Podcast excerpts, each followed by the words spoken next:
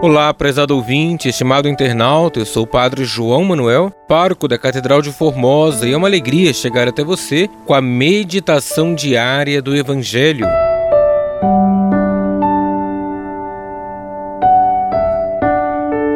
Hoje, domingo da quarta semana do tempo comum, iremos meditar com o Evangelho de Lucas, capítulo 4, versículos 21 ao 30.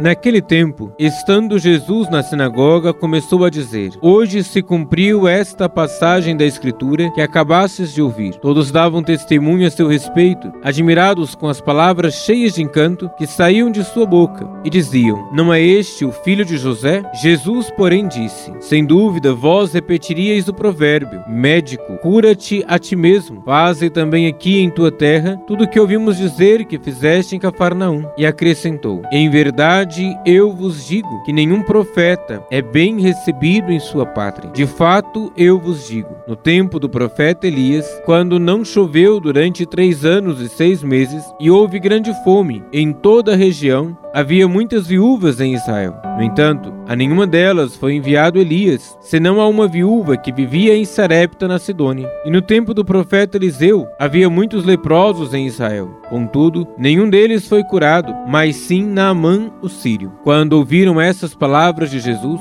todos na sinagoga ficaram furiosos. Levantaram-se e o expulsaram da cidade. Levaram-no até o alto do monte, sobre o qual está a cidade construída, com a intenção de lançar lançá-lo no precipício. Jesus, porém, passando pelo meio deles, continuou o seu caminho.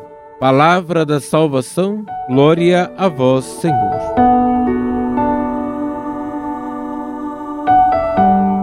Estimado irmão, estimada irmã, os homens tendem a rejeitar os profetas, aqueles que falam em nome de Deus, porque eles apresentam não a si mesmos, mas a Deus e ao seu projeto de salvação para a humanidade. Jesus é rejeitado porque desperta o povo de uma vida errada, os convida a mudar de vida e seguir um caminho novo. Jesus pede de cada pessoa uma mudança radical de vida, hábitos e mentalidade. O mundo precisa de profetas. Hoje, você é convidado a ser profeta. Isto é, é chamado a falar e viver a verdade, dar testemunho do Evangelho de Cristo com a vida e a palavra em todas as situações família, trabalho, amizades. O profeta não teme as perseguições, mas confia no Senhor que o envia e capacita em sua missão. Examinemos a nossa consciência e verifiquemos como temos acolhido Cristo que nos visita todos os dias, nos convidando à conversão. Deus abençoe você e a sua família.